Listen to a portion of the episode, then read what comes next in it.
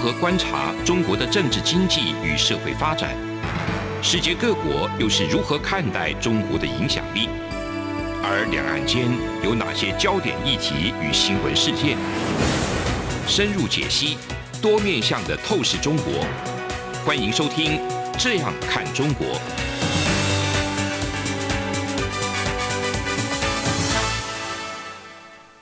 各位听众您好，我是主持人蔡明芳。您现在收听的是中央广播电台的《这样看中国》节目，蔡明芳时间。我们今天节目要谈的主题是从房地产的这个问题呢，来看看这个投资跟投机的一个差异哦。我想我们在上礼拜的节目之中，我们有先跟大家去讨论看看，为什么房地产这个价格的高低呢，是一个值得讨论的一个问题哈。一来最主要原因就是我们要去判断，当房地产的一个荣景越来越好的时候，那房地产业的兴起或房地产业非常有旺盛的这个生产力的时候，那对于整个经济的生产力来讲是好事还是坏事？那我想，如果我们从事这个基本的这一些房地产的投资，这些投资是为了要给很多的。厂商来当做生产的厂房的话，那当然这样的一个房地产价格的上涨，对社会来讲是好事，因为那是真的需求的增加。可是有另外一种可能是，大家在投资房地产的时候，即使房地产已经出现很多的余屋，或者是卖不出去房子的时候，大家还继续在盖相关房地产的这个建筑的时候，对社会来讲呢，往往会提供一些这个投机的诱因，而不是投资的诱因哈。呃，我想投机跟投资哦，在经济学里面它有很明显的区分。我们在经济学里面在谈投资的时候，通常谈的是说，你做了一件事情以后，这件事情其实是可以去提高生产力的。所以简单来讲，你要去看。我现在做的这件事情是投资还是投机呢？那你可以说，以我们个人理财为例，我们可能去买股票，我们可能去买一些基金。但是不管我们去买股票或买基金，其实我们这一些投入或我们所谓的个人理财的投资，它其实是没有办法去提高整个经济的这个生产力，整个国家生产力的。那它是不是一个投机的原因？这个比较像我们过去在讲的投机，因为投机主要要做的事情就是套利嘛。那预期未来价格会上涨，所以我现在先买入相关的一个资产或相关的一个产品。以备这个未来价格上涨的时候，我可以出脱，那我就赚取中间的这个价差，这个就是所谓的投机的一个套利。那投资的话就是不一样了。好，投资这个我今天去买了这块土地，我要去做投资，其实我就是要做生产设备的一个使用，做生产用途的一个使用。那我有好的一个基地。我的基地所坐落的地方，如果是位在交通相当便捷的地方，那也有助于我的产品一旦出货的时候，可以比较快的抵达到客户的手上。所以，投机跟投资呢，在经济学上其实呃有很明确的定义的哈。就像我们刚刚节目一开始跟大家讲的，这一个投资最直接我们要看的就是它这个投资的行为是不是具有生产力的。我想。我们在谈这个房地产问题的时候，从我们一开始谈到现在为止，其实呃，以台湾为例的话，我们政府呢相关的部会已经开始在注意了。首先就是说，在上礼拜的话，我们金管会主委黄天牧先生呢，他在立法院备询的时候，其实他就有提出来，他说金管会在观察这个房市到底有没有过热的时候，第一个指标是说金融业的房贷授信的资产品质到底好不好。第二个是说，全体银行在这个房贷的平均层数上，它到底是高还是低？其实金管会主委跟这个中央银行的这个总裁，他们同时都用到一个比例，叫做房贷的这个预放比。哈，我们在上礼拜的节目之中也跟大家讲过，用房贷的预放比来观察这个房市到底有没有过热，其实是非常不适切的。哈。因为预放比一定都是在最后一刻的时候，这个市场出问题的时候才会急剧的升高，所以你顶多只能告诉我说，我在房贷上面我提供了很多的这个备抵呆账，要来提列这些相关的，一旦房地产发生风险的时候的一个减损。那它可能不会危及到我们金融体系的稳定。但是，一旦这个房地产出问题的时候，即使它不会马上危及到金融这个稳定，它也显示这个社会上大家对房地产相关的一个产品呢，它有过度的一个预期，造成大家过度的一个投机性的这个涌入，其实对整个社会来讲会是非常不好的。这个我可能在这个授信的时候，我有提列一些准备金，来准备这个因应如果房地产不好的时候。那我可以有一些口袋够深，我就可以来因应这样的一个风险。但是，当你把钱移往房地产，或帮你把该赚的钱，然后把它提到这个准备金里面去的时候，准备金那个钱，其实对整个社会而言，它其实也没有提供生产力的一个帮助。所以，这也是为什么我们说你去看预放比是不好的原因。一来，它是一个事后的指标。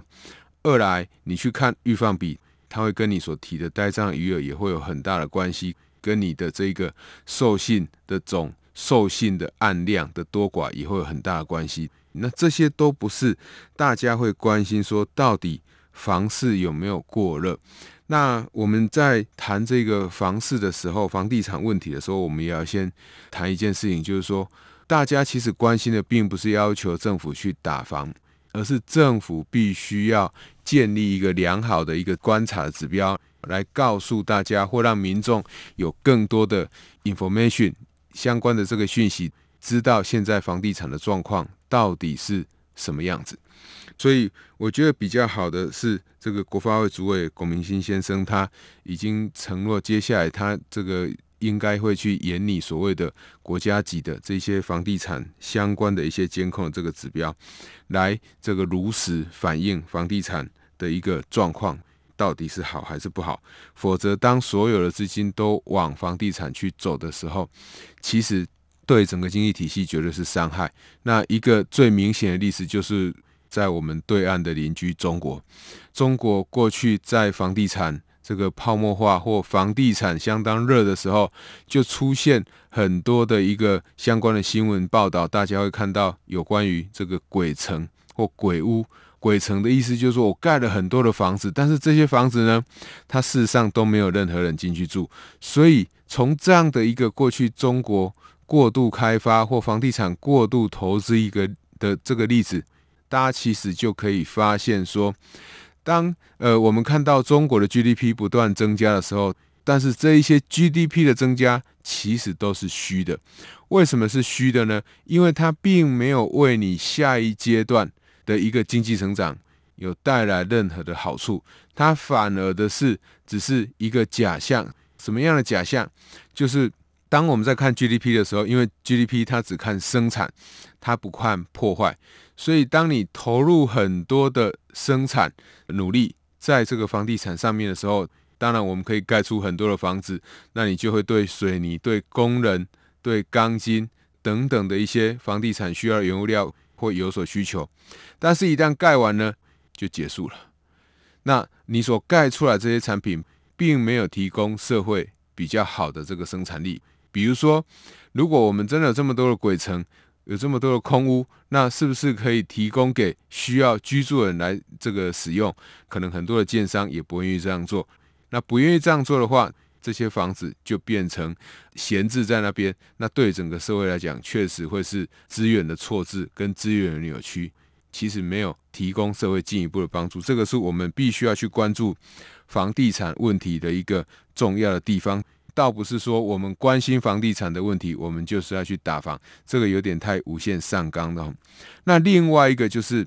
因为要避免这个炒房的问题，所以其实财政部在过去有所谓的我们的海外资金汇回的这个专法，提供给汇回来的这个海外资金呢，有一些相对程度的一个优惠。当然，它也有一些先提的这个条件，就是说，它也不能把汇回来资金全部去炒房地产，去投资股票。等等的这些投机性的行为，所以资金汇回专法这样的一个利益当然是良善，希望在海外的钱可以回来台湾。那当然，这样的专法一旦实施到期以后，已经也确定就是要落入。我觉得这个就是一个好的一个事情哦，因为如果你不断的延长的话，你让很多的资金进来台湾，那下一个问题就是说，我们想要讨论就是说，那为什么所有的钱都会跑到房地产去？那一个很重要的原因，当然是因为其他产业没有更高获利，没有更高的这个获利率，所以才会导致像呃我们拥有很多资金的这个寿险业，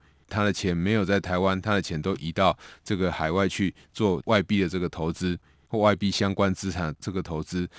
各位听众朋友可以看到，最近不管是人民币兑美元，或者是台币兑美元，其实都不断的在升值，因为美元它是采取无限的这个量化宽松的这个政策，使得整个美元的这个价值大幅的下滑。当这一些台币也好，人民币也好，那不断升值的时候，背后就隐含像台湾或中国放在海外的资金，他们就要承受比较高的这个汇兑的风险，因为。比如说以台币为例，一块钱的美金可以换三十块钱的台币，跟一块钱的美金可以换二十九块钱台币的时候，我一定是在一块钱美金兑三十块钱台币的时候，赶快把钱汇回来，我可以换到台币会比较多。所以从这个角度来看，你就可以知道说，台币升值了，那其实对于放在海外。的这一些寿险公司业者就会形成很大压力。对于很多民间的厂商，我继续把资金放在海外，其实也一样会承受这种汇兑的损失。因此，在这一波，不管是美国要实行的这个肥咖的条款，或者是台币这种升值的压力，其实都会逼得很多的资金回来台湾。那当这些资金如果它不断回来台湾，那台湾又没有提供给他比较好的投资标的的时候，这些资金就未来会有很大的几率就会往房地产的一个市场去走，就会造成更多的这个投机的行为，或者是会让生产的需求跟生产的投入有更大的这个偏离，进而导致所谓的泡沫。这个是我们在上礼拜跟这礼拜为什么要一直不断的去跟各位听众朋友。分享房地产问题的一个重要的这个原因。节目进行到这边，我们先休息一下。这里是中央广播电台的《这样看中国》节目，节目稍后回来。是阳光，像台湾之光穿透世界之窗；是阳光，像神鹰翅膀环绕地球飞翔。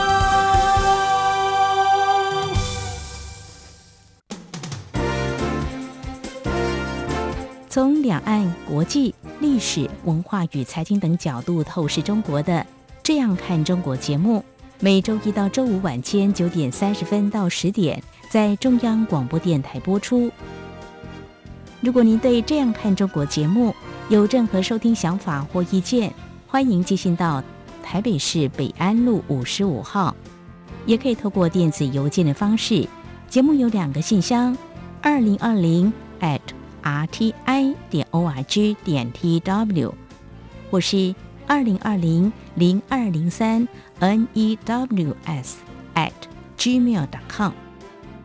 再次谢谢听众朋友们的收听与支持，请持续锁定每周一到周五晚间九点三十分到十点播出的《这样看中国》节目。各位听众您好，我是主持人蔡明芳。您现在收听的是中央广播电台的《这样看中国》节目，蔡明芳时间。接续着刚刚所讨论到房地产，从房地产的这个价格的高低呢，来看看投机跟投资之间的一个差异。那我们刚刚提到许多海外的资金想要汇回来台湾，如果有太多的这个资金进入台湾，然后我们台湾又没有提供相应的一些投资标的的时候，那这一些资金它就会往这个房地产去走，因为房地产是一个非常传统的这个产业。那所谓传统，并不是说它的建筑技术很传统，而是它是大家比较可以看得到、摸得到的，也可以比较了解的一个市场。所以，我想，如果政府要避免这个房地产价格不断飙涨的一个问题呢，其实除了刚刚我们提到，就是说，你对于这一些房地产相关的这些指标要提前去建制，也要了解真正整个房地产的动态以外，那比较重要的是，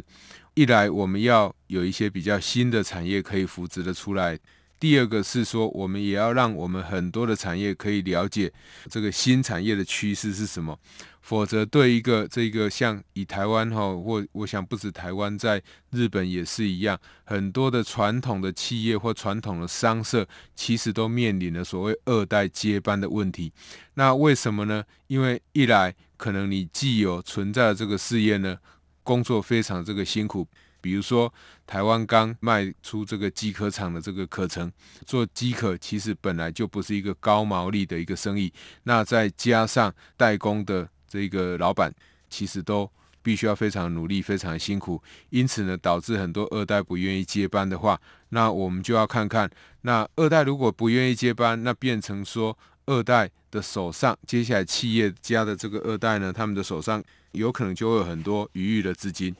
那这些余余的资金，如果你不要让它往房地产的市场去走，往这个去囤积土地的一个方式去走的话，你就必须要发展新的产业。以台湾来讲，现在比较新的产业，当然是这个跟美国相关的，或者是跟绿能、跟尖端科技比较有关的这一个部分，我们等一下可以继续再来讨论。那另外一个就是因应这个资金不断增加哈，其实我想我们也要呼吁政府，就是说在当冲降税的这个部分呢，应该要不要再继续降税了哈？为什么？因为当冲。毕竟它就是一种投机的行为，既然是投机的行为，政府不应该去鼓励。如果你去鼓励大家去做当冲的话，就会造成股市的波动会非常的剧烈。当然，投资人进去这个股票市场本来就是需要有波动才会有套利的空间。可是，如果政府是站在鼓励股市的这个波动或刺激股市的波动，但是这个波动并没有去使得整个经济的生产力提高的话，我觉得这个不应该是政府需要再继续做的，因为毕竟大家目前呃手上的余裕资金普遍来讲就是比较高，大家对于台股的预期或美股的预期基本上也都是持比较正向的一个呃思考。所以在这样的情况之下，政府其实没有必要再继续做所谓的这个当冲降税了哈，这反而鼓励很多的投机行为，而不是投资的行为，这对整个台湾来讲绝对不会是好事。那另外一个刚刚讲到新产业的部分哦，我想在上礼拜我们行政院的院会哈，其实经济部就有报告提出这个四大面向，未来希望可以在台湾跟美国的这个合作上呢，可以有进一步合作的。包含就是呃，我想大家都知道半导体、通讯、AI 这些尖端的科技产业，还有绿能跟创新的这个产业，以及健康的这个产业，还有希望可以共同去开发这个全球的市场哈。我想从上礼拜，其实台湾还有另外一个好消息，就是我们的出口订单又在继续的增加。这个其实部分很多人就反映了，就是说。集中在半导体跟所谓的疫情之后线上相关的这些电脑使用用品好的需求上，但是半导体的部分又有很大一部分是集中在台积电身上，所以其实政府要去发展这个半导体，我觉得政府可以适度的协助就好，因为半导体它毕竟已经是一个这个在世界上被公认为台湾是非常强的一个产业哈，那政府必须要做什么呢？政府要做的事情，应该是借由目前像台积电、像我们台湾比较大的这一些科技的这个厂商呢，他们有很好的研发能量，那他们的规模越来越大，应该试着把这一些我们台湾具有强项的这一些半导体产业也好，或传统产业也好，相关的合作的供应链呢，可以把他们拉来投资台湾。当然，拉来投资台湾的这一些行业。绝对都不会是非常低阶的行业哈，因为越低阶的行业，它对人力的需求往往会越高，对于这个土地、对于厂房的需求越高。那我们要的是研发的这个人才，就像总统过去在谈的，就是说要培养台湾成为像半导体的这种人才的这种中心，或者是扩大我们台湾在这方面的这一个人才库的话，对台湾来讲会是有比较。大的一个帮助的，除了这个大家都已经熟知的半导体产业以外呢，其实在健康这个部分呢，健康医疗这个产业本来就是一直都是台湾的一个强项。我觉得现在比较重要的台美供应链的合作，我想这个东西可以跟厂商多聊聊，我们就可以知道说，台湾跟美国在供应链的合作上可以有什么样的一个方向可以去合作。那比较重要的应该是说，那台湾跟中国未来要怎么样去走？这可能是呃我们在这样看中国的节目里面，我想各位听众朋友会更关心的一个议题哈。那台湾不可否认哈，因为长期跟中国的一个经贸的一个往来，其实是非常非常密切的。所以虽然我们台湾有一些企业，它是以中国为生产的工厂，再把这一个生产出来的产品卖到这一个美国去，但是也有很多的厂商，它可能成长。就是因为中国的崛起而长，因为中国市场的变大而成长。那这一类的厂商，我觉得是后续政府要真的好好去思考的，怎么样来帮助这些厂商转型也好，或者是让这些厂商透过什么样的生产合作的方式去跟中国这个市场这里继续做这个连接。这个是我们未来在这个政府的政策上呢，可能要再继续去强化的哈。那就国家的角度来讲，我想我们并没有其他的选择，说在美国跟中国之间做选择，我们。政府可以选择的部分一定是跟美国走在一起，因为毕竟是民主国家对民主国家，又是一个相对比较民主制度比较成熟的国家哈，这个对台湾来讲会是比较有利的。那以中国对于台湾的一个政府也好，台湾的人民的态度也好，其实都是相对不友善的。在上礼拜，其实也发生这个中国外交使馆的人来殴打台湾驻外的一些使馆的一些代表或相关的这个人员，其实这个都是非常不好的一个示范。因此，我想我们在未来的一个合作上呢，跟美国、跟日本这些的合作，大概是必然的一个趋势哈。所以我们要谈的应该是说，台湾跟美国以及台湾跟日本。未来在第三国的合作上可以怎么样去合作？在第三国的合作上，其实以现在的第三国来讲，就是东南亚国家或者是南亚的国家。那大家都知道，东南亚国家也好，南亚的国家也好，对台湾而言，我们在过去其实很少或几乎没有跟他们建立所谓体制内的一些对谈的一个机会。所以我会觉得，就是说。未来我们的政府呢，在透过台美跟台日的合作上呢，应该要去慢慢的建立起台湾的政府跟这些东南亚国家或南亚国家，就是总统所谓的新南向的国家呢，来做更多的这个连接，建立互信的机制，体制内的一些沟通才可以慢慢被培养出来，这个是非常重要的，因为在目前整个供应链确定会慢慢的转移。从这个生产为主的中国，然后移到越南或移到印度也好，不管怎么样，这个出走或供应链的这个重新的准备已经是非常确定的。所以，我想我们未来台湾跟越南或台湾跟印度这两个国家，我们应该要去好好去跟对方谈比较具体的合作方式或务实的合作。那一开始，因为台湾的经济量体也相对于这些国家来讲，或相对于这些国家跟他们所经常往来国家来讲，我们的经济量体当然不会是最大的。可是不要忘了，现在我们台湾虽然是一个相对人口数比较少的国家，但是台湾的半导体产业以及台湾的这些视听影音设备的产业，其实在国际上是有建立良好的口碑的。也就是说，我们或许是人口上的一个小国。但是我们在特定产业里面，我们台湾是大国，我们可以具有比较大的谈判力，来跟这些国家谈判。那当然，必要的时候也可以跟厂商，跟我们台湾一些已经做得很好的厂商站在一起，去跟对手的这个国家谈判。那另外一种方式，当然就是我刚刚在节目中所提到的，透过台湾跟美国或台湾跟日本。两个相对已经都非常成熟的经济体，而且也拥有相对不错技术的这一些经济体的这个厂商来讲呢，如果有更多的合作，你就会跟当地的政府会有更多的接触，跟当地的政府有更多的接触，大家就才可以有更多的了解。那这样子的话，其实不是只有台美跟台日合作的厂商会有机会，台湾的厂商想要进到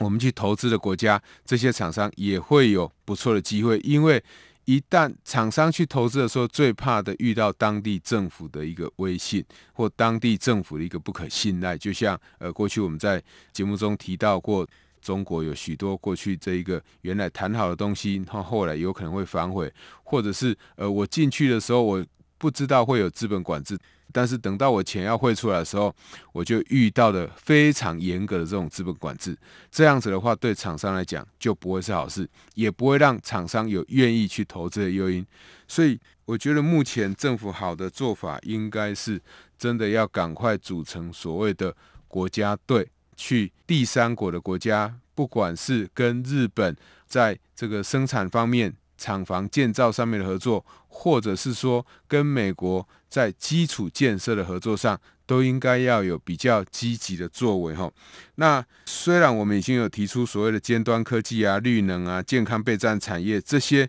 等等经济部未来想要合作的东西，但是我觉得在这一些产业上，台湾本来就已经。相对有比较强的优势，政府其实可以扮演的角色相对有限。比较重要的应该是透过这些产业去跟先进的国家做更多的连接。那这样子的话，才可以真正帮助我们台湾的其他厂商走出去。因为我们在节目之中其实也已经提过了，政府必须要小心一件事情，就是在今年虽然我们这个好几个月的出口都已经在创新高。我们的外销订单表现相对非常的好，相对其他国家。可是不要忘了一件很重要的事，我们大概就是半导体跟这些资通讯产业，哈，就是线上开会啊，这些网通网络的这一些载具，他们的订单是有大幅的成长，出货是有大幅的增加。其他的传统产业，像机械业，好像金属这个加工业等等这些产业，其实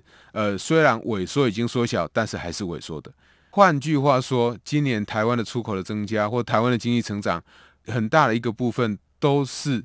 集中在半导体产业的增加，或者是视听产品、影音产品的这一个增加。这个对长期而言，台湾的经济发展那会是非常有危机的哈，应该要有一定的程度的危机感。也就是说，总量看起来台湾是好的，但是个别产业去看的话，台湾政府其实要做的事情。还蛮多的，我觉得这个是我们在现在看好台美合作上面哈，大家可以看到我们提出来这些产业，基本上都还是跟现在已经很厉害的产业是一起的。但是呢，我们比其实比较想要期待的是说，台美在这个供应链的合作上有没有办法再带动我们其他相对过去其实也有一定程度的技术累积。但是他要走到国外的时候，相对比较困难。这些厂商一起走出去，那让台湾的这个厂商呢，可以更为国际化，可以接触到更多的国际市场。我想，这个对于台湾长期的经济发展，才会是比较具有永续的观念的一个思考。我觉得这个东西还蛮重要的。以上就是今天中央广播电台的《这样看中国》。今天节目探讨的主题是从这个房地产价格的高低呢，去看看投资跟投机之间的差异。当然，房地产的问题，除了我们要去关心房地产的指标以外，还要赶快去扶植，或者是去想想有没有除了房地产产业以外的其他的产业是可以吸引我们的厂商。也让我们的厂商知道，让我们的投资人知道这些产业是值得投资的。那我是主持人蔡明芳，谢谢您的收听。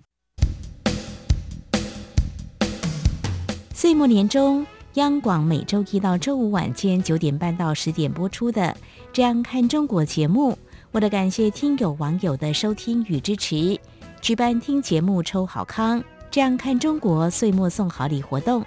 只要写下一百字以内收听，这样看中国节目的感想，并附上您的姓名、地址与联络电话，在十一月十五号前寄到活动电子邮件信箱二零二零 at rti. o r g. tw 或二零二零零二零三 news